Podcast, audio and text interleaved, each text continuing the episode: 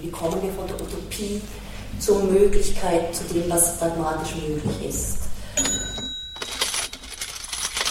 Kunst, Kultur, Diskurs. Kunst, Kultur, Diskurs. Kunst, Kultur, Diskurs. Kunst, Kultur, Diskurs. Kunst, Kultur, Diskurs. Eine Podcastreihe von kulturwoche.at. Präsentiert von Manfred Horak.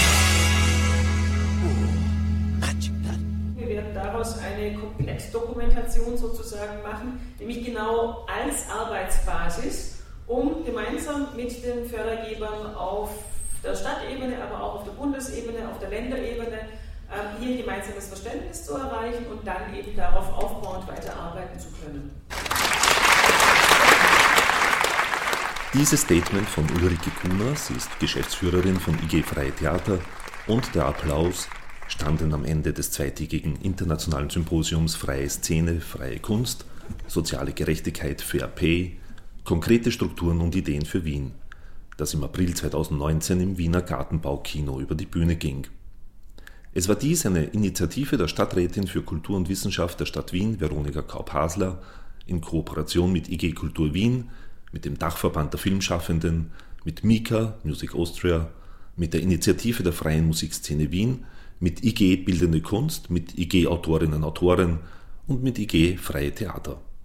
Das Ziel war, aus diesem multiperspektivischen Gebilde eine Gesamtübersicht zur zumeist prekären Situation der freien Szene aufzuzeigen.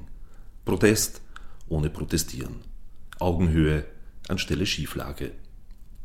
Ich habe beide Tage komplett dokumentiert, um aus dieser Überfülle an Tonmaterialien drei Episoden zu gestalten finanziert von IG Autorinnen und Autoren und IG Freie Theater. In dieser Episode hören wir Gedankenbeiträge, kantige Vorträge, beseelte und wütende Worte von Veronika Kaup-Hasler, von Yvonne Gimpel von IG Kultur Österreich, von Irmgard Almer von IG Kultur Wien und von Fabian Eder vom Dachverband Filmschaffende über den Status quo in Wien. Eine Bestandsaufnahme mit dem ernüchternden Ergebnis, wie weit entfernt weiterhin Fair Pay ist zwischendurch eingestreut, passend zum Thema, diverse Sounds und Collagen. Und somit gleich mal Vorhang auf, Manege frei und Ton ab. Diese Bestandsaufnahme dessen, was Kultur ist, und da ist vieles zu loben, zu rühmen, zu preisen, ganz klar, äh, ist aber auch äh, auf die Kehrseiten zu schauen, auch die Kehrseiten unseres Tuns, und wenn ich sage unseres Tuns, äh, sage ich, spreche ich als langjährige Kulturarbeiterin, die auch immer wieder beobachtet hat mit einer großen äh, zunehmenden Kritik und Ambivalenz, wie ähm, auch innerhalb der Kunst prekäre Arbeitsweisen nicht nur existieren, sondern sich fortschreiben und sich durch eine äh, Verwertungslogik und durch eine Maximierungslogik sozusagen auch noch verschärft haben in, in den letzten zwei Jahrzehnten. Und da war die äh, Kulturszene selbst durchaus auch mit beteiligt. Da gibt es viele Gründe, die äh, hier äh, erörtert werden können, aber äh, ich glaube, wir müssen beide sehen. Man muss sehen sozusagen das, was, was ein Staat, eine Stadt, was der Gesetzgeber, was die Rahmenbedingungen sein können, die von dieser Seite geschaffen werden können, aber auch was die, die eigenen Verhaltensweisen, die eigenen ethischen Kodizi äh, belangt. Und das interessiert mich. Und da möchte ich hineinhören. Und ich glaube, was auch immer wir hier mitnehmen können, dass es ein Prozess ist, der nur mit der freien Szene und mit den vielen, vielen freien Künstlern, das ist, äh, es gibt da so äh, Zahlen, die, die äh, ja, Prozentzahlen geschätzte 50 Prozent aller in Wien lebenden Künstler sind letztendlich in einem freien Bereich tätig. Ähm, das heißt, wir müssen miteinander äh, uns Gedanken machen, wie wir bestimmten Mechanismen auch entgegenwirken können, was es dann in der Folge heißt äh, für Altersarmut und so weiter. Und deswegen freue ich mich sehr. Es war von Anfang an ein wunderbares äh, Gesprächsklima, auch mit, der, äh, mit den verschiedensten äh, IGs hier und der IG Kultur. Und ich danke ähm, ganz besonders Ulrike Kunert mit einem, glaube ich, etwas anders agierenden Kulturamt. Aber das ist ein Auftakt eines Dialogs, den ich mir einfach mit Ihnen allen wünsche, damit wir einfach zu den bestmöglichen Entscheidungen kommen oder zu den bestmöglichen Praktiken in, in der Kulturarbeit von allen Seiten. AFA News, from the wires of the AP and Human Faculty Ja, so aus, als wenn Ludwig DDR umgeben ist von einer Mauer und Gefängnis ist. Wenn wir auf die Landschaft gucken, läuft nicht so umgekehrt, läuft um uns herum. Das heißt, wir sind in einem Gefängnis.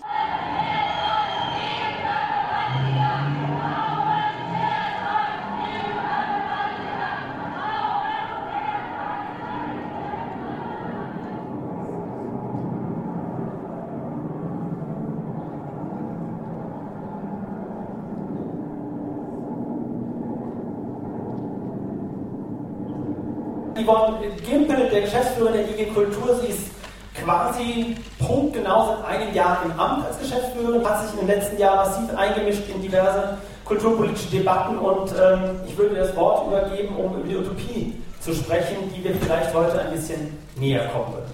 Yvonne. Utopie des Möglichen. Ich nehme an, Sie haben alle Assoziationen dazu, die unterschiedlichsten, davon gehe ich aus. Und ich freue mich heute hier zu sein und möchte mit Ihnen gemeinsam ein bisschen befeuern die Idee, wie kommen wir von der Utopie zur Möglichkeit, zu dem, was pragmatisch möglich ist. Als ich eingeladen wurde, hatte das Symposium noch nicht diesen Titel, sondern lediglich einen Arbeitstitel und der hieß Gerechte Bezahlung in Kunst und Kultur. Und das hat mich auch angesprochen, weil eigentlich ist das so ein bisschen dieser Zustand, Idealzustand, zu dem wir wollen, der irgendwo in ferner Zukunft liegt und damit fast schon eine Utopie.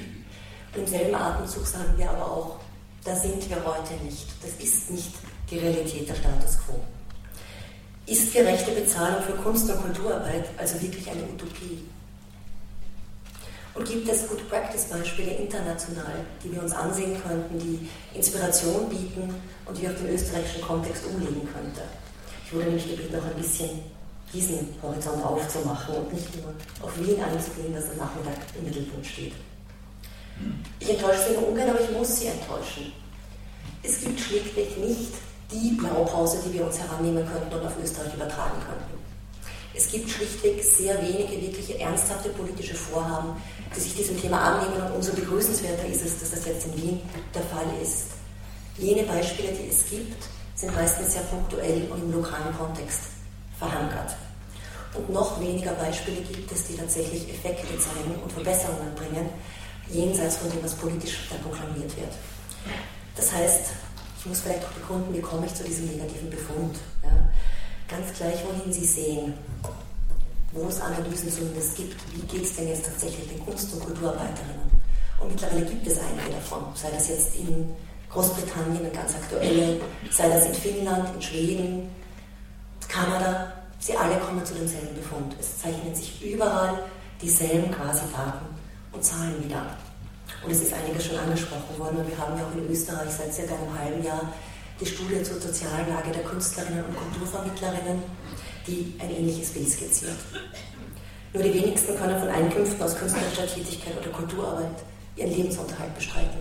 Es ist meistens ein Zuschussgeschäft, das heißt, wir haben mehrere Projekte parallel. Wir haben Brotjobs unter Anführungszeichen. Wir haben sehr atypische Beschäftigungssituationen, um überhaupt das Auskommen zu finden. Hinzu kommt die lückenhafte und meistens fehlerhafte Absicherung im Falle von, wenn etwas passiert, Krankheit, Zeiten ohne Projekt, sogenannte Erwerbslosigkeit oder dann im Alter. Und auch überall zeigt sich, die Situation für Frauen ist meistens noch wesentlich prekärer, als sie für Männer ist. Von der langfristigen Perspektive und dem grauen Altersbrand, das auf uns zukommt, ganz zu schweigen. Letztlich wird damit von der Kunst leben zu wollen, also oft die Kunst des Überlebens. Das ist die eine Seite. Und auf der anderen Seite die Frage, wie sehen denn jetzt die Rahmenbedingungen aus? Und hier gibt es auch ganz frische Daten, die sagen, in allen westeuropäischen Staaten haben sich seit der Finanzkrise 2008 die Kulturbudgets nicht erholt. Sie sinken im Wert bzw. stagnieren. Und besonders augenfällig ist das, wenn man sich ansieht, wie viel wird denn insgesamt öffentlich ausgegeben? Wofür fließen die Gesamtausgaben? Und hier ist der Anteil, der für Kultur ausgegeben wird, und das nimmt jetzt quasi alles in den Blick, also sowohl die unterschiedlichsten Ebenen, das heißt jetzt Bund, Länder, Gemeinden, wie es in Österreich ist, die Gesamtausgaben für Kultur an, an den insgesamtlichen Staatenausgaben, sie sinken überall. Es gibt lediglich vier EU-Staaten, die 1% des BIP für Kultur ausgeben Und das sind die osteuropäischen Staaten, die von einem ganz anderen Ausgangsniveau ausgehen.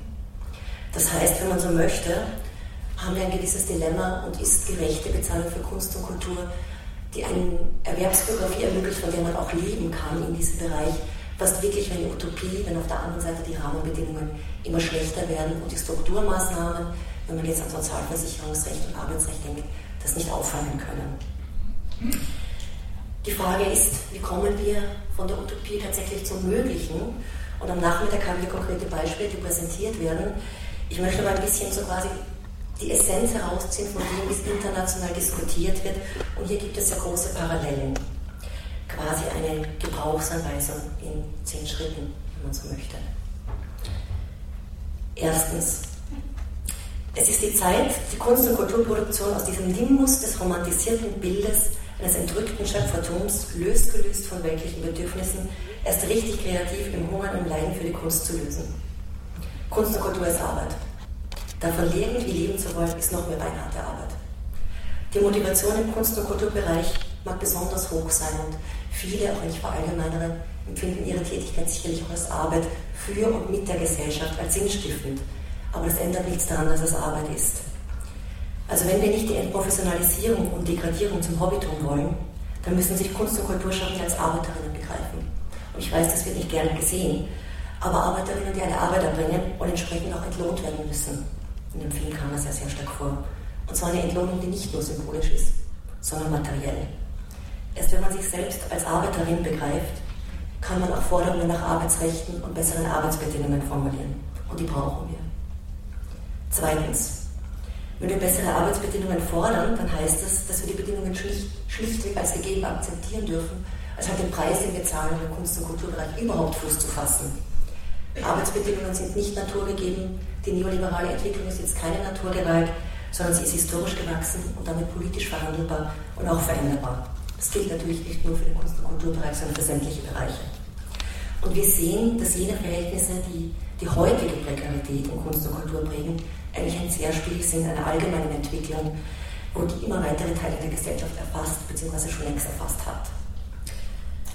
Die erwähnte Studie zu Österreich zeigt sehr klar auf, dass jeder dritte Künstler, jede dritte Künstlerin heute in Österreich armutsgefährdet ist.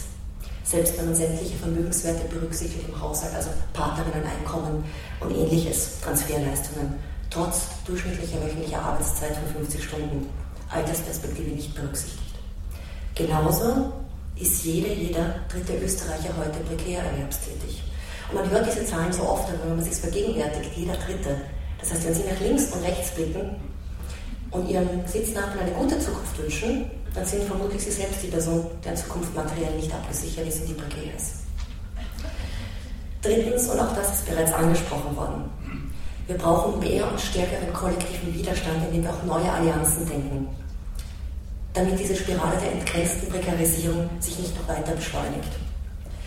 Bojana hat das sehr schön aufgemacht mit diesem Paradox, in dem man sich oft befindet, gerade in diesem Bereich, dass man einen politischen Anspruch hat und die eigenen Lebensrealitäten und auch die ökonomischen Realitäten dem eigentlich vollkommen konträr zu widerstehen. Ich möchte es eigentlich noch ein bisschen provokanter formulieren und sagen, wenn man sich statistisch anschaut, wie Künstlerinnen und Kulturarbeiterinnen leben und agieren, dann sind sie eigentlich der Traum jedes neoliberalen Vertreters. Den Daten zufolge, und Sie kennen das, Künstlerinnen sind immer besser gebildet, immer flexibler und mobil, sie agieren international, sie arbeiten, wie erwähnt, oft über 50 Stunden, wenn überhaupt Arbeitszeitaufzeichnungen geführt werden. Sie leben immer öfter alleinstehend, weil die berufliche Tätigkeit vorgeht. Die Entgrenzung der Arbeit in das Privatleben ist mittlerweile Standard. Jede Begegnung kann eine Kooperation bedeuten, auch im Film kam das ja schön raus. Ja. Jeder Social-Media-Beitrag den eigenen Imagewert bestimmen, jede Zeit der sogenannten Erwerbslosigkeit dient gleichzeitig immer auch der Vorbereitung des nächsten Projekts, der nächsten Kooperation, der nächsten Einreichung. Und trotz all dieser Selbstoptimierung, um diesen Jargon jetzt aufzunehmen, bis eigentlich zur Selbstausbeutung, die es ja de facto ist, die Bedingungen haben sich nicht verbessert. In dem Film kam das auch sehr schön raus und es gibt nicht für viele Bereiche im Kunstbereich, und hier pauschalisiert man jetzt allgemein, weil jede Sparte hat ihre Spezifika, aber im Bereich der bildenden Kunst gibt es beispielsweise für Österreich Studien, die mehr als 30er Jahre alt sind. Und die zeigen, trotz dieser Veränderung, dieses immer mehr Machen, Die Situation hat sich nicht verbessert. Wir haben noch immer dieselben Konfliktfälle, noch immer die ökonomischen Probleme und eigentlich haben sie sich sogar strukturell verschlechtert. Das heißt, wir brauchen mehr Mut, mehr kollektive Ansätze, auch des Widerstands und des Ungehorsams, die wir aber nicht nur nach außen tragen, sondern auch in unsere eigene Lebenspraxis bringen.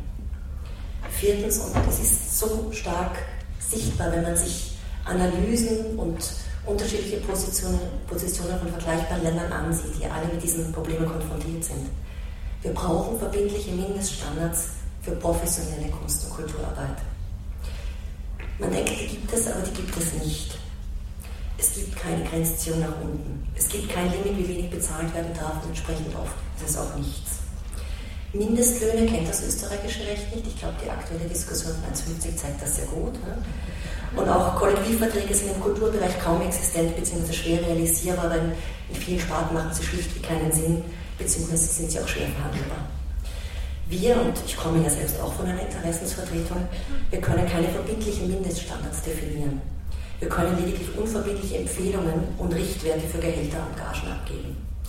Und selbst hier, auch das muss man einmal anmerken, befinden wir uns schnell im rechtlichen Graubereich. Denn die Veröffentlichung von derartigen Empfehlungen könnte leicht als illegale Preisabsprache eingestuft werden, die den freien Markt verzehrt. Als ob freie Kulturschaffende ein Kartell wären, in dem durch Preisabsprachen noch höhere Gewinnmargen möglich wären.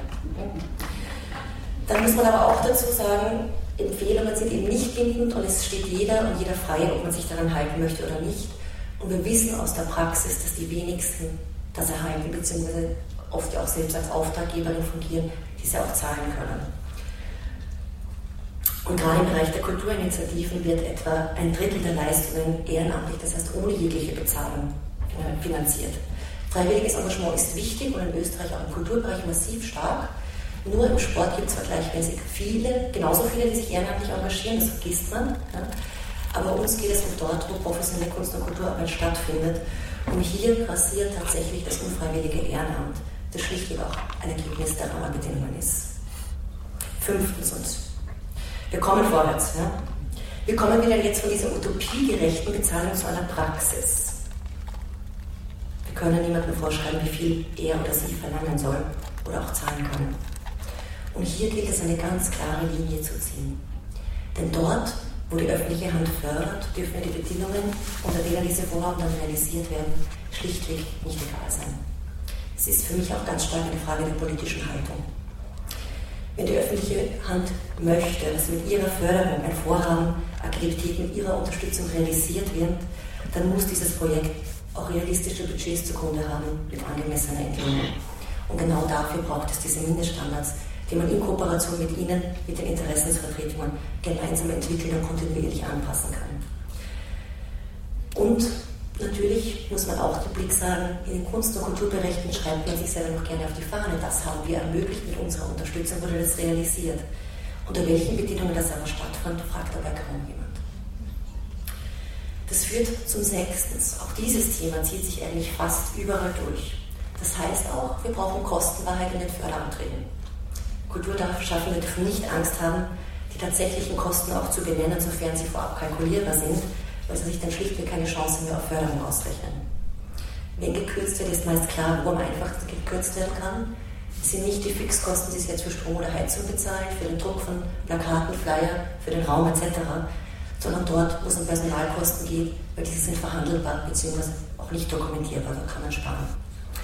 Das heißt, man ist, und das trifft nicht nur auf Österreich zu, möchte ich jetzt nicht unterstellen, sondern international, sehr oft mit der Situation konfrontiert, dass weder Förderwerberinnen angeben müssen, auf welcher Basis sie die Entlohnung für welche Arbeitszeit bzw. Leistung berechnen, noch die Fördergeberinnen das eigentlich so genau wissen wollen. Dafür bräuchte es eben diese Mindeststandards. Und diese Mindeststandards sind nicht jetzt als Richtwerte zu verstehen, sondern wirklich die absolut unterste Grenze für professionelle Kunst- und Kulturarbeit aufzeigen. Das heißt natürlich auch, wir brauchen Transparenz und Nachvollziehbarkeit in den Förderkriterien, in den Förderentscheidungen und deren Begründungen. Das schließt freiwilliges Ehrenamt, wie bereits erwähnt, sehr wichtig, nicht aus, aber auch das ist dann, wenn es geplant ist, entsprechend zu benennen, zu begründen und sichtbar transparent zu machen. Ohne diese Kostenwahrheit und Mindeststandards ist die Konsequenz, dass viel zu oft mit der Förderung von Kunst und Kultur eigentlich gleichzeitig prekäre Lebensbedingungen gefördert werden. Und Kunst und Kultur sollten meiner Ansicht nach nicht gegen soziale Standards ausgespielt werden. Siebtens, der Schock, es geht um mehr Geld. Das ist schlichtweg nicht machbar, das ist oft meistens dann das, was sofort kommt, aber die Frage wäre eigentlich, von welchen Beträgen reden, reden wir hier, damit wir nicht spekulieren, sondern eine Faktenbasis schaffen. Weil aus dieser kultur- und sozialpolitischen Frage wird immer schnell eine budgetpolitische, weil das nicht finanzierbar sei. Zumindest nicht dann, wenn wir nicht die Anzahl der geförderten Aktivitäten massiv reduzieren wollen. Und dieses Argument funktioniert schlichtweg fabelhaft. Sie generiert schon vorweg ein Bedrohungsszenario. Wenn ihr VRP fordert, werden viele Aktivitäten gar keine Unterstützung mehr erhalten. Damit wird die Forderung nach VRP natürlich im Keim erstickt, vor allem für jene, die noch nicht sehr etabliert sind und erst versuchen, einen Fuß zu fassen in dem Bereich. Ich wüsste nicht, oder es gibt nur sehr wenige internationale Beispiele, wo diese Fehlbeträge tatsächlich erhoben wurden, was man ja sehr gut machen kann auf Basis der aktuellen Fördereinreichungen. Was bräuchten wir denn, um Mindeststandards zu erfüllen? Was bräuchten wir denn, um so etwas wie VRP-Ansprüchen gerecht zu werden? Und was bräuchte man auch, um Anstellungen dort, wo sie gegeben oder gefordert werden, zu ermöglichen? Eine derartige Bedarfserhebung würde eine Faktenbasis schaffen. Und sie könnte im nächsten Schritt natürlich auch die längerfristigen Sozialkosten berücksichtigen. Es wird die politische Argumentationsgrundlage stärken und Anknüpfungspunkte bieten, auch in den Sozial- und Arbeitsbereich hineinzugehen und dort anzudocken, vor allem wenn man Kultur als Arbeit ernst nimmt. Achtens, es geht natürlich nicht nur um die Frage, wie sind die Fördertöpfe ausgestattet, sondern auch wie die Förderinstrumentarien ausgestaltet sind. Transparenz und Nachvollziehbarkeit habe ich bereits erwähnt, das sollte sich von selbst verstehen. Aber gleichzeitig beobachten wir, und ich hatte vorgestern das Treffen mit den Landesorganisationen der IG Kultur, dass Projektförderungen immer mehr die Strukturförderungen ablösen dass die Output-Orientierung längst Einzug gehalten hat. Also es geht darum, wie viele Veranstaltungen, wie viele Screenings, wie viele Teilnehmerinnen, Besucherinnen, bezahlte Tickets, Medienecho etc. etc. Kunst- und Kulturarbeiterinnen werden immer mehr dadurch zu Projektmanagerinnen, die möglichst effizient darstellen sollen, welche Outputs sie generieren. Langfristige Investitionen in den Aufbau und Erhalt von Strukturen werden jetzt dadurch ins Abseits gedrängt. Da geht es um die Frage von Räumen, von Vernetzungen, von Kooperationen, Aktivitäten, die sich nicht kurzfristig bewerten lassen. Die Forderung, auch die Kunst- und Kulturschaffenden sollen raus aus dieser Outdoor-Orientierung und endlich durchatmen und sich Zeit nehmen, formuliert man natürlich sehr leicht, wenn keine soziale Absicherung gegeben ist. Dann ist es eine leere Forderung, weil man möchte zumindest eine mittelfristige Planbarkeit von langfristig wählt ja ohnehin niemand. Es ist aber auch ein langer Atem gefragt bei den Förderinstrumentalien, wenn man Exzellenz und Vielfalt anstrebt. Die brauchen einen Nährboden, in dem vieles gedeihen und sich entwickeln kann. Das heißt, Spielräume für Experimentelles, für kurzfristigste Kleinprojekte oder auch Mehrjahresverträge. Ohne diesen fruchtbaren Humus, ohne ein stabiles Fundament, werden keine Leuchttürme entstehen und auch keine Vielfalt. Ich bin bereits beim vorletzten Punkt, keine Sorge, Kaffee wartet schon. Neuntens, das Fazit ist relativ klar. Wenn wir nicht mehr Geld in die Hand nehmen, ich blicke jetzt dort, wo öffentliche Verantwortung besteht, dann ist der Wunsch nach WRP im Kulturbereich, bei einer gleichberechtigten Vielfalt in der Zeitkultur, die eben nicht nur der Elite zugutekommt und die Breite der Gesellschaft geht, tatsächlich eine Utopie. Es wird nicht funktionieren, an einer dieser Schrauben muss man drehen.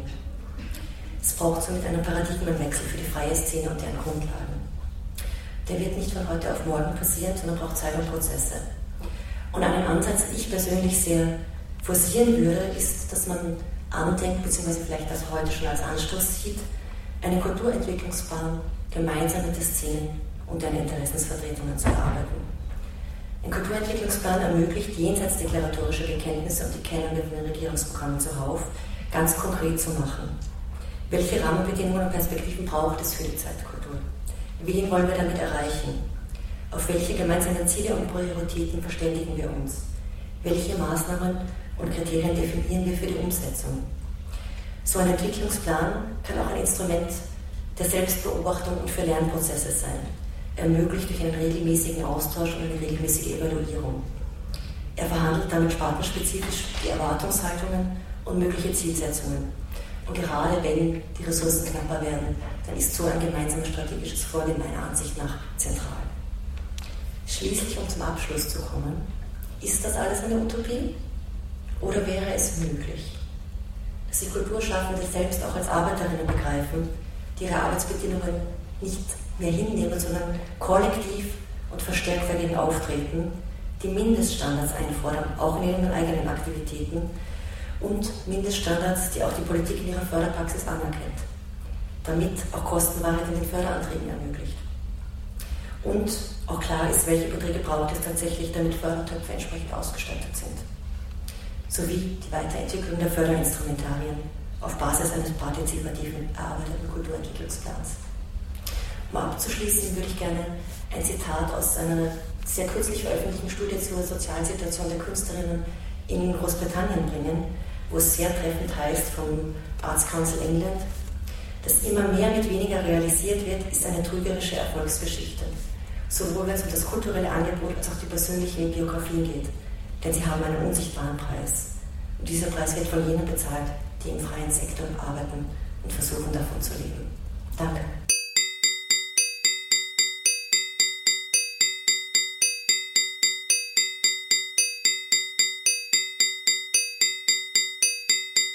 Ich übergebe jetzt an die IG Kultur, Freie Kulturinitiativen, die Irmgard Almer. Irmgard ist äh, Leiterin der IG Kultur in Wien.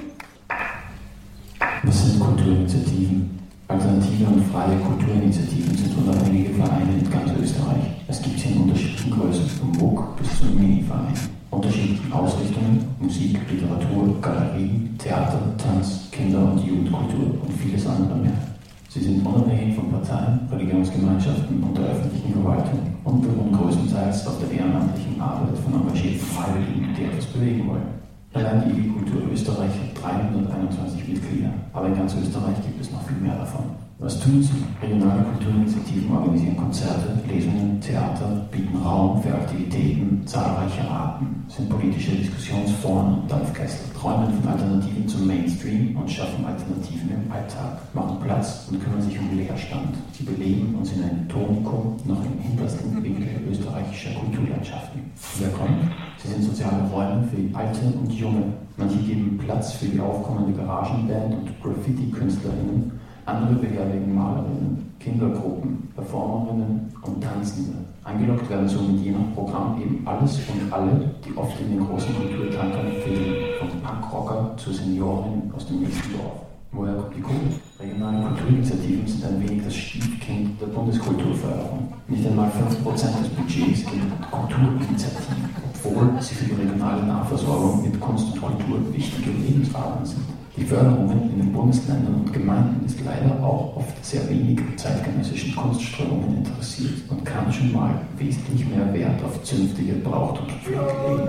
Das ist jedoch zwischen Bundesländern und Gemeinden sehr verschieden. Viele Kulturinitiativen müssen daher einen wesentlichen Beitrag selbst aufstellen. Meist passiert das mittels Gastronomie und haufenweise freiwilliger und bezahlter Arbeit.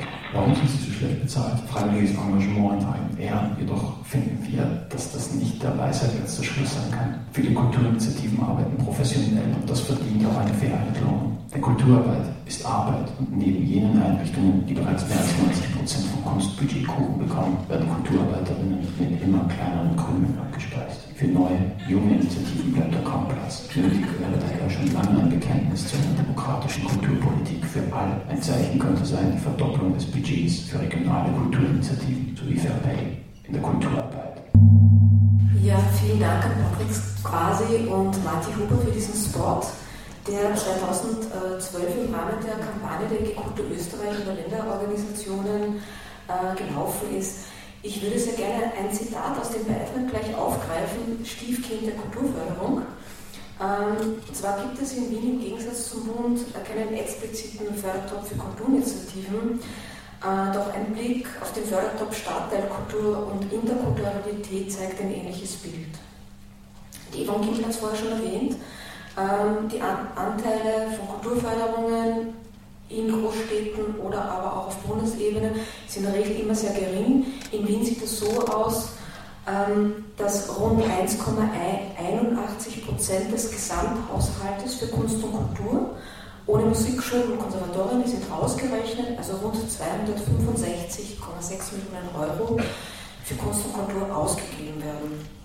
Ich würde jetzt sehr gerne auf einen Topf innerhalb der Kunst- und Kulturförderung eingehen, äh, und zwar deswegen, weil, äh, obwohl es eben keinen eigenen Topf für Kulturinitiativen gibt, sehr viele unserer Mitglieder und Kulturinitiativen aus diesem Topf Geld bekommen. Das ist der Topf für Stadtkreis, Kultur und interkulturelle Projekte, der im Jahr 2017 mit 11,3 Millionen Euro bestückt wurde. Ich bringe das deswegen, um einfach auch zu zeigen, ähm, wie viel Geld sozusagen für Einzelinitiativenarbeit übrig bleibt. Dankenswerterweise hat die MA7 eine, wie ich finde, sehr wichtige Aufteilung unternommen bei den Fördereinreichungen. Es gibt einerseits Institutionen, das sind immerhin über 61 Prozent, ähm, die aus dem Fördertopf Geld erhalten. Für Projekte selber ist ein relativ kleiner Prozentsatz übrig. Ich habe mir das durchgerechnet. Wenn man die großen Institutionen rausrechnet, bleiben was den kleinen Fördertopf betrifft, rund um die 290 Initiativen, Projekte, Kulturvereine übrig. Falls ich mich nicht verrechnet habe, heißt das, dass eine Initiative im Jahr mit circa durchschnittlich 5.000 bis 4.000 Euro äh, pro Jahr auskommen muss.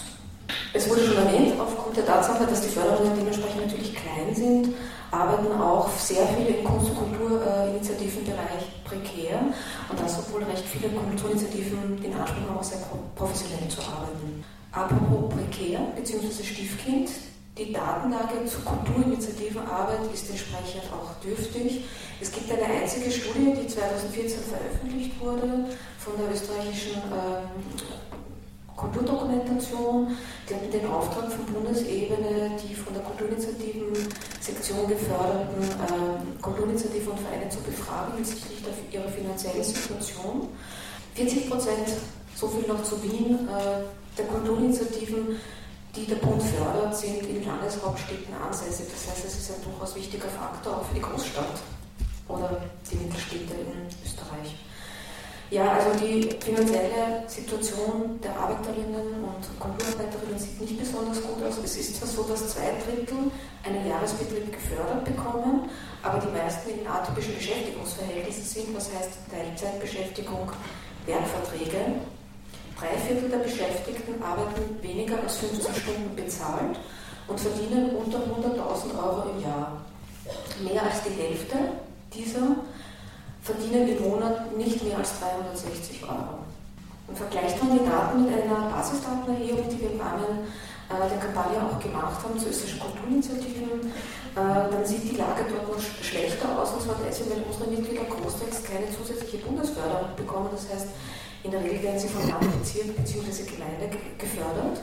Und äh, Ausgaben gibt es in der Regel in drei Sektoren. Das eine ist das Programm mit 36 Prozent, Personal mit 36 Prozent und der dritte große Brocken sind die Betriebs- und Infrastrukturkosten inklusive Miete.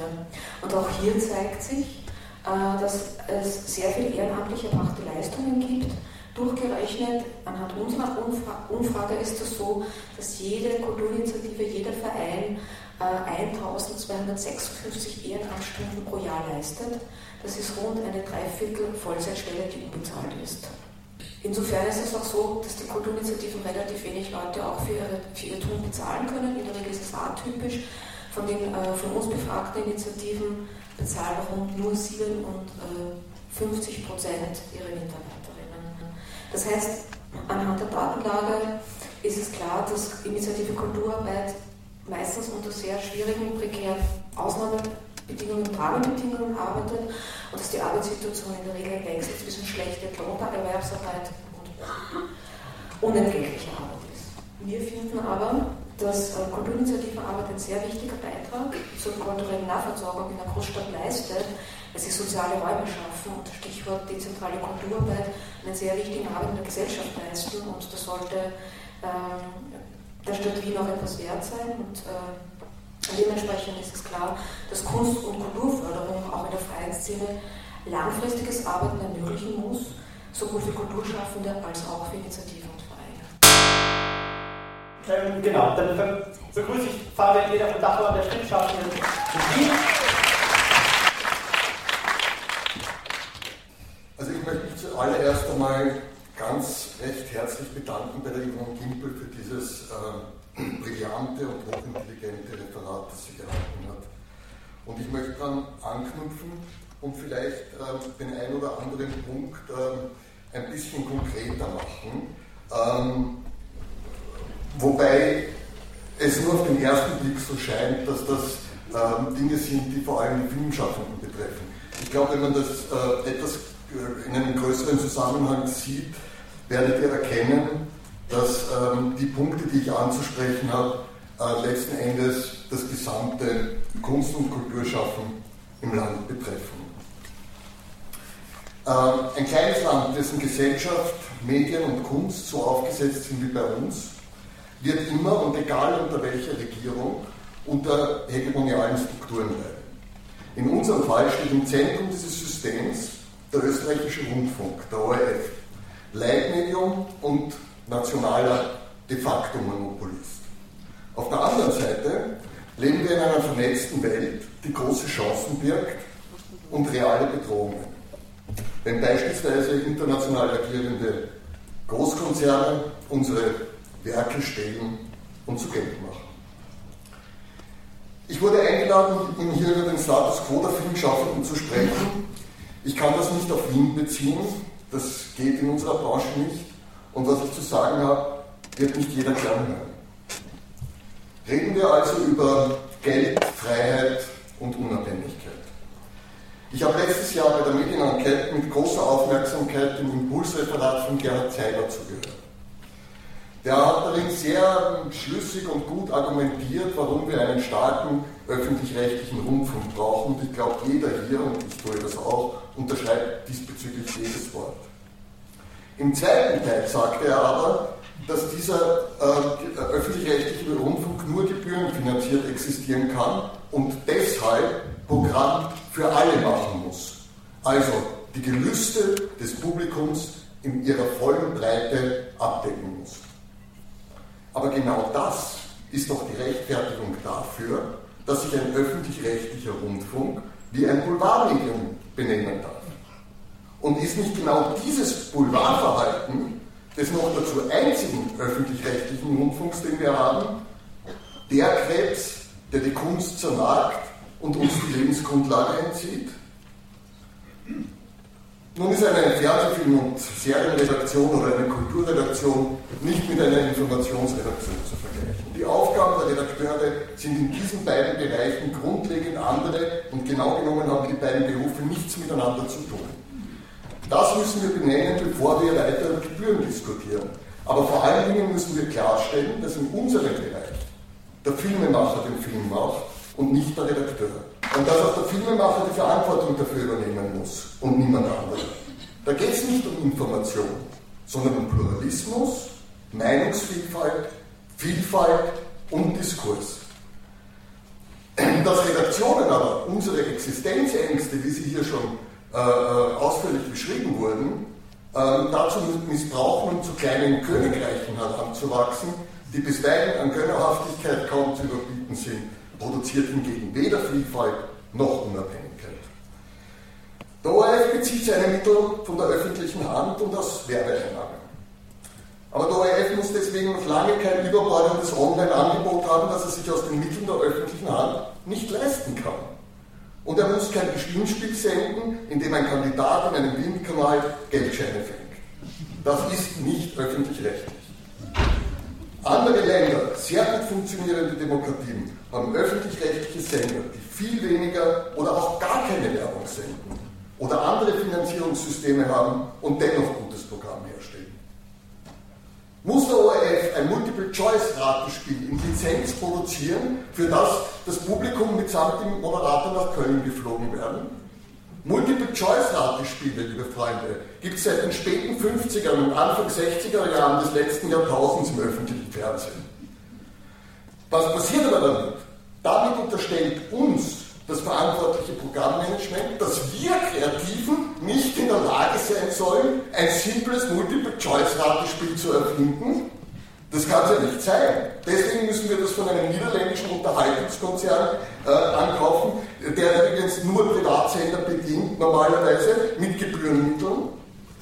Während öffentlich-rechtliche Sender in Deutschland diese Shows sehr wohl selbst erfinden, in ihren Studios produzieren, mit ihren Technikern und ihren Kreativen.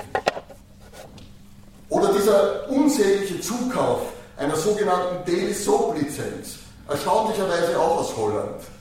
Oder ein österreichischer Schauspieler holländische Geschichten nachspielen und so tun, als wären sie mitten im Achten und uns das als zutiefst österreichisches, ja wienerisches Programm verkauft wird. Und das natürlich vorhersehbar und mit Anlauf total gefloppt ist und vor über zehn Jahren die halbe Branche in den Ruin gerissen hat. Da sind Produzenten gestorben, die mit dieser Sache gar nichts zu tun hatten. Denen wurden Produktionen, fertig vorbereitete und beauftragte Produktionen weggenommen, um andere Produzenten zu retten, die dieses Fiasko mit verursacht haben, anstatt es zu verhindern. Warum erzähle ich Ihnen diese zehn Jahre alte Geschichte?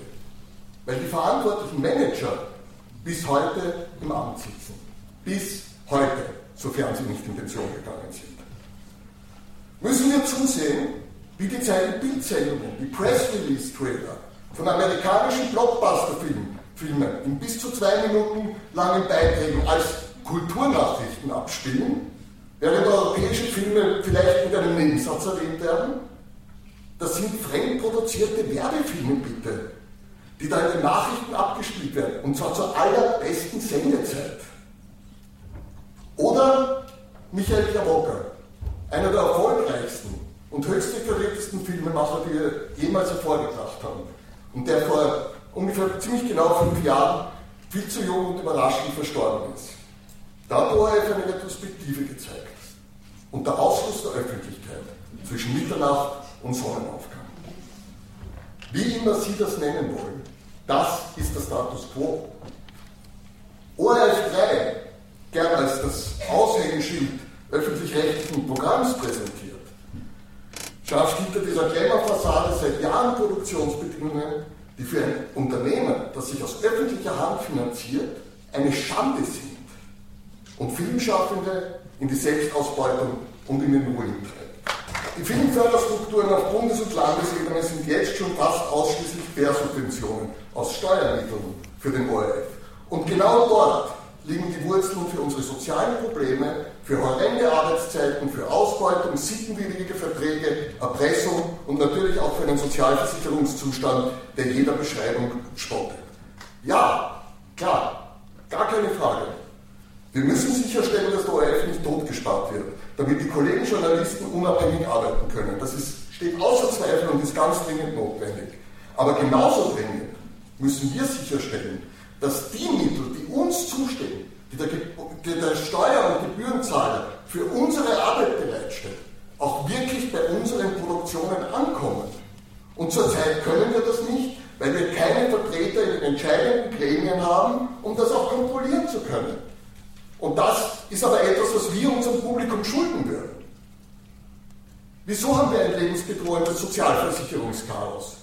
Warum haben wir Gewerkschaften, die für uns 60 Stunden Wochen mit Überstunden Abschlag aushandeln? 2019 60 Stunden Wochen. Während der ÖGB Massendemonstrationen gegen die 60 Stunden Woche organisiert, macht unsere Gewerkschaft diese in den Kollektivvertragsverhandlungen wieder möglich. Dabei ist die Danke Dabei ist die 41. bis zur 60. Stunde um gut 25% schlechter bezahlt als die Normalarbeitszeit. Das ist kein Scherz. Das sind 25% weniger Stundenlohn für jede Überstunde. Das muss man sich auf der Zunge zergehen lassen. Die meisten Filmschaffenden, wisst ihr, sind sowohl selbstständig als auch unselbstständig tätig. Viele von uns werden aber zu dieser Selbstständigkeit gezwungen, und zwar letztlich durch diese Allmacht des ORF. Und unsere Gewerkschaft weigert sich dann auch noch, diese Arbeitnehmer zu vertreten, damit wir noch mehr gespalten werden, noch kleinteiliger, noch beherrschbarer und noch gefügiger und noch abhängiger. Das sind Schauspieler in einer eigenen Sektion, die Arbeitnehmer in einer anderen und uns wollen die neuen Selbstständigen in eine wieder eigene Sektion. Eine Gewerkschaft, die aushandelt, dass die Arbeitgeber den Lohn erst am 15. des Folgemonats zahlen müssen. Und wer erklärt das bitte unseren Vermietern, die erstaunlicherweise die Miete am ersten haben wollen? Sehen Sie sich die Erfolge des österreichischen Films an. Und damit meine ich nicht nur den Oscar, Cannes oder Venedig. Und sagen Sie mir, Warum werden Frauen in unserer Branche noch immer nach Belieben diskriminiert? Warum sind wir höchst qualifiziert, erfolgreich und gleichzeitig eine der armutsgefährdetsten Gruppen in diesem reichen und sicheren Land? Warum, wenn nicht dies, deshalb, weil all diese Manager verhindern, dass der Einsatz von öffentlichen Mitteln an ethische Mindeststandards gebunden wird? Dabei brauchen wir eine Bindung aller Mittel des ORF und zwar nicht an Mindest, sondern an ethische Höchststandards. Das muss in den Grundauftrag des öffentlich-rechtlichen Fernsehens und das muss kontrolliert werden. Das unterscheidet nämlich einen öffentlich-rechtlichen Sender von einem Privatunternehmen. Er setzt ethische Maßstäbe. Heute gibt der ORF Verträge aus, einem Produzenten oft keine andere Wahl lassen, als seine Mitarbeiter unethisch auszubeuten. Die die Kontrolle über jeden künstlerischen Vorgang per Vertrag abgeben müssen weil sie es uns zusperren können, wenn sie da nicht mitspielen. Ja, wo sind wir denn, dass Redaktionssekretärinnen über Kostüme urteilen, die von ausgebildeten, hochqualifizierten und erfahrenen Kostümbildnerinnen entworfen wurden? Dass per Vertrag Regisseure, Komponisten, Autoren, Filmarchitekten willkürlich, geschmäcklerisch ausgetauscht werden können. Dass der öffentlich-rechtliche Sender sich das Recht einräumt, ohne zu fragen, die Musik bei einem Film auszutauschen. Oder ein renommierter Komponist nicht mehr engagiert werden darf, weil er sich weigert, seine Werke urplötzlich im ORF hauseigenen Musikverlag zu verlegen. Nicht, dass der ORF-Verlag dafür eine großartige Leistung anbieten würde oder es den Komponisten freistellen würde. Da geht es ausschließlich ums Einstreifen der Verlagstantiemen. Und dafür wird im Bedarfsfall auf der Ebene des Einzelnen erpresst. Frissvogel oder stirb. Und das kann es nicht sein. Wenn Sie in Spanien, Polen, Rumänien oder sonst wo in der Welt in ein Hotel gehen, empfangen Sie selbstverständlich alle großen deutschsprachigen Kanäle.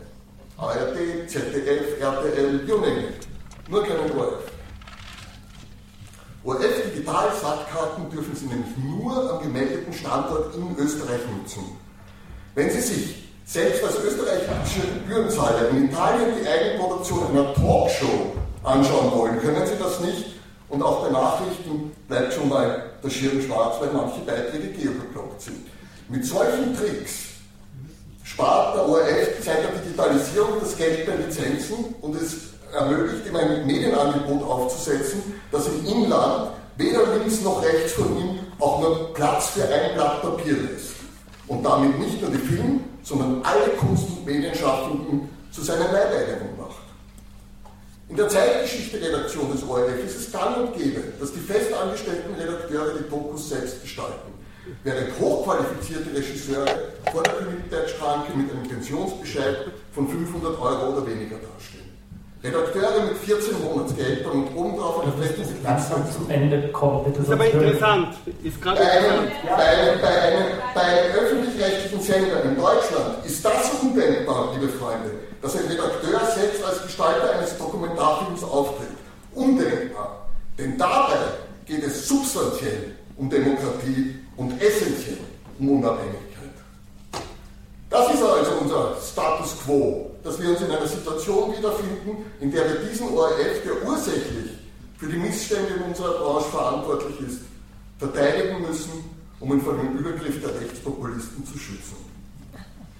Dabei ist die österreichische Branche mitsamt seinen Medienmonopolisten aus sich heraus selbst daraus nicht in der Lage, auch nur eine minimale Infrastruktur aufrechtzuerhalten.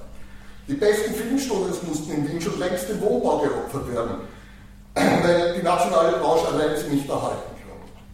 Deshalb muss eine Netflix-Serie über Sigmund Freud vom ORF co-produziert, durch österreichische Fördermittel unterstützt, größtenteils in Prag gedreht werden, weil wir gar nicht mehr die Voraussetzungen haben, um so eine Produktion bei uns zu realisieren. Filmrequisiten gibt es in unserer Branche nur, weil ein gemeinnütziger Verein aus Filmarchitekten und Requisiteuren gemeinnützig ein Lager aufrechterhält und in der Stadt jahrelang um einen geeigneten Standort betteln muss, einen gefunden haben, in Niederösterreich. Was läuft denn da falsch, in, in, ganz strukturell in dieser Branche, die jährlich allen Widrigkeiten zum Trotz eine Milliarde Euro umsetzt. Das ist der Status quo. 1000 Millionen Euro Umsatz und kein Requisitenlager. Und nun haben die österreichischen Abgeordneten der Oppositionsparteien auch noch geschlossen gegen die EU-Urheberrechtsrichtlinie gestimmt und damit gegen eine faire Bezahlung von Künstlerinnen und Künstlern und für die Ausbeutung der Urheberinnen durch internationale Großkonzerne. Auch wenn die Richtlinie bei weitem nicht perfekt ist, liebe Kolleginnen und Kollegen, ist sie für die Urheberinnen ein wichtiger Schritt, für deren Beschluss wir dem Europäischen Parlament danken und der übrigens mit sehr deutlicher und parteiübergreifender Mehrheit gefasst wurde. Nach einem intensiven demokratischen Prozess, in dem alle Parteien gehört wurden. Natürlich sind wir trotzdem und nach wie vor und wie immer zu jedem Gespräch bereit. Wir klären gerne auf und wir nehmen die Sorgen anderer sehr, sehr ernst. Wenn nun aber die Umsetzung der Richtlinie in nationales Recht eine ähnlich irrationale Debatte aufgesetzt und befeuert werden sollte, wie bei der Speichermedienvergütung, in der wir Künstlerinnen und Künstler uns aufs Übelste beschimpfen lassen mussten und beleidigen, dann werden wir uns das diesmal so sicher nicht gefallen lassen. Ich könnte jetzt noch stundenlang weitermachen, zum Beispiel über die wirklich kritische Lage der Sounddesigner, über Kameraleute, die vom AMS als Verkäufer in Handyshops geschickt werden, weil ein Handy hat ja auch irgendwas mit einer Kamera zu tun. Schauspieler, deren Gagen in den letzten Jahren um über 30 Prozent gefallen sind, über die nicht existierenden Familien in unserer Branche aufgrund von Arbeitszeiten, wie sie im 19. Jahrhundert geherrscht haben, oder über die Kinderlosigkeit oder auch die oft haarsträubenden Arbeitssituationen bei Filmfestivals. Sie fragten mich nach dem Status quo. Das ist er. Der Unmut unter den Filmschaffenden ist sehr, sehr groß. Der hat sich zu einer Mischung aus Wut, Frust und Resignation äh, angestaut. Was man konkret dagegen machen kann, zum Beispiel ein neues ORF-Gesetz, in dem faire und sozial verträgliche Arbeitsbedingungen und deren Überwachung festgeschrieben werden. Ein ORF-Gesetz, das die Filmschaffenden mit der gleichen Macht in den ORF-Gremien ausstattet wie den Betriebsrat. Der Betriebsrat hat fünf Stimmen, der hat eine Einzige. Und deshalb können Sekretärinnen die Arbeit unserer Kostümbildnerinnen abqualifizieren und nicht, weil sie auf Gebühren finanziert sind. Das kann man konkret dagegen tun. Oder endlich ein öffentlich-rechtliches österreichisches Vollprogramm unverschlüsselt auf den Satelliten bringen. Eine Visitenkarte unseres Landes in der Welt statt einer nationalistischen Decoderkarte, die uns alle einsperrt. Eigenproduktionen, die zumindest europaweit für jedermann zugänglich sind. Wir leben in Europa verdammt noch einmal. Öffentlich-rechtlich produziertes Programm von der österreichischen Öffentlichkeit bezahlt, muss der europäischen Öffentlichkeit zugänglich sein. Alles andere ist neben wirtschaftlicher Fahrlässigkeit vor allen Dingen biederster Nationalismus. Es ist der Chauvinismus der Gartenzwerge. Und und ganz nebenbei das Fundament für Organisierung des Landes. Nachrichtensendungen, die ihre Beiträge, auch die internationalen, selbst produzieren, auch die Kulturnachrichten, mehr Korrespondenten beschäftigen oder die entsprechenden Rechte an zugekauften Beiträgen erwerben, um diese zumindest auf einem Kanal überall und jederzeit senden zu können. Weil das ist dann nämlich billiger, da ist es dann nämlich billiger, die wieder selbst zu produzieren. Das ist Unabhängigkeit und das können wir uns leisten. Fabian, wir müssen jetzt ja. machen, weil. Ich bin gleich durch. Ja, ja, auch. Statt, statt des rein parteipolitisch besetzten und vollkommen zahlenlosen Publikumsrates eine wirklich unabhängige und tatsächlich außenstehende Kontrollinstanz für den ORF, die es Winkeladvokaten unmöglich macht, Schlupflöcher auf Kosten von Abhängigen auszureizen. Eine Kontrollinstanz auf juristischer und ethischer Ebene, ähnlich wie in der Medizin oder der Forschung eine Beschränkung von Amtszeiten auf der gesamten Geschäftsführungsebene und der allen Hauptabteilungsleitern im ORF auf maximal zwei Perioden. Nur wenn klar ist, dass nicht mehr die Verlängerung des eigenen Vertrags im Mittelpunkt steht, werden Manager vielleicht irgendwann wieder den Mut dazu haben, auch strukturell etwas zu verbessern. Eine branchenspezifische Sozialversicherungslösung, die unsere Arbeitswelt abbildet und uns endlich nach Jahrzehnten die Möglichkeit einräumt, auch mit fragmentierten Beschäftigungen und als wechsel- und unselbstständig und selbstständige Erwerbstätige zu einer angemessenen Absicherung zu kommen. Ein Steueranreizmodell, das internationale Produktionen zurück nach Österreich holt, die heute allesamt im benachbarten Ausland produzieren, um die Infrastruktur wieder aufzubauen und um Arbeitsplätze zu schaffen. Es gibt dieses Modell. Wir Filmschaffende Arbeitnehmer haben das von uns aus initiiert und gemeinsam mit den Produzenten, Wirtschaftskammer, den diversen Filmkommissionen und Förderinstitutionen entwickelt. Das ist eine Plattform von über 24 verschiedenen Organisationen. Ein Modell von drei renommierten, unabhängigen Institutionen entworfen, das in unser Steuersystem passt, mit unseren Förderstrukturen harmonisiert und dessen Auswirkungen auf den Arbeitsmarkt berechnet ist. Das liegt fix und fertig und man kann es sofort umsetzen. Da geht es um so wahnsinnig viele Arbeitsplätze, wenn ich euch nur kurz sagen darf, dass allein 2017 in, in Ungarn für über 500 Millionen Euro mit ausländischem Kapital produziert wurde. Nicht fürs staatliche Fernsehen, sondern für den internationalen Kino- und Contentmarkt. Und dann brauchen wir eine Gewerkschaft, die sich öffnet, die die Arbeitsrealität endlich anerkennt und sich wieder hinter uns stellt. Eine Gewerkschaft, die aufhört, über die Köpfe der Arbeitnehmerinnen drüber zu verhandeln, sie zu ignorieren und ihnen zu schaden. Und das ist ein konkretes und unmissverständliches Bekenntnis zu einer zügigen Umsetzung der EU-Urheberrechtsrichtlinie in nationales Recht. Es ist nicht der Schutz unserer Werke, der die Meinungsfreiheit bedroht. Denn der Status quo, liebe Freunde, ist, dass unsere Freiheit ausschließlich von den Filtern und Algorithmen bedroht wird, die Google und Facebook schon seit Jahren verwenden und damit Wahlen auf der ganzen Welt. Und wer weiß, auch bei uns manipulieren. Wir Filmschaffende waren, sind und werden immer auf der Seite der Kleinen, der Minderheiten und der Bedrohten stehen. Wir werden unser Brennglas immer dorthin richten, wo es weh tut. Wir haben und werden immer an vorderster Front vor allem gegen strukturelle und staatliche, aber auch private Message Control kämpfen, gegen Zensur und für Vielfalt, für Meinungsfreiheit, für Künstlerinnen, Medien, Journalisten und für die äh, Zivilgesellschaft. Das zum Spielball parteipolitischer Taktiken zu machen, wäre jedenfalls verantwortungslos. Faire Arbeitsbedingungen und ein Umfeld, das substanziell Unabhängigkeit ermöglicht, sowie eine entsprechende Remuneration unserer Werke sind hingegen die Voraussetzungen. Bravo!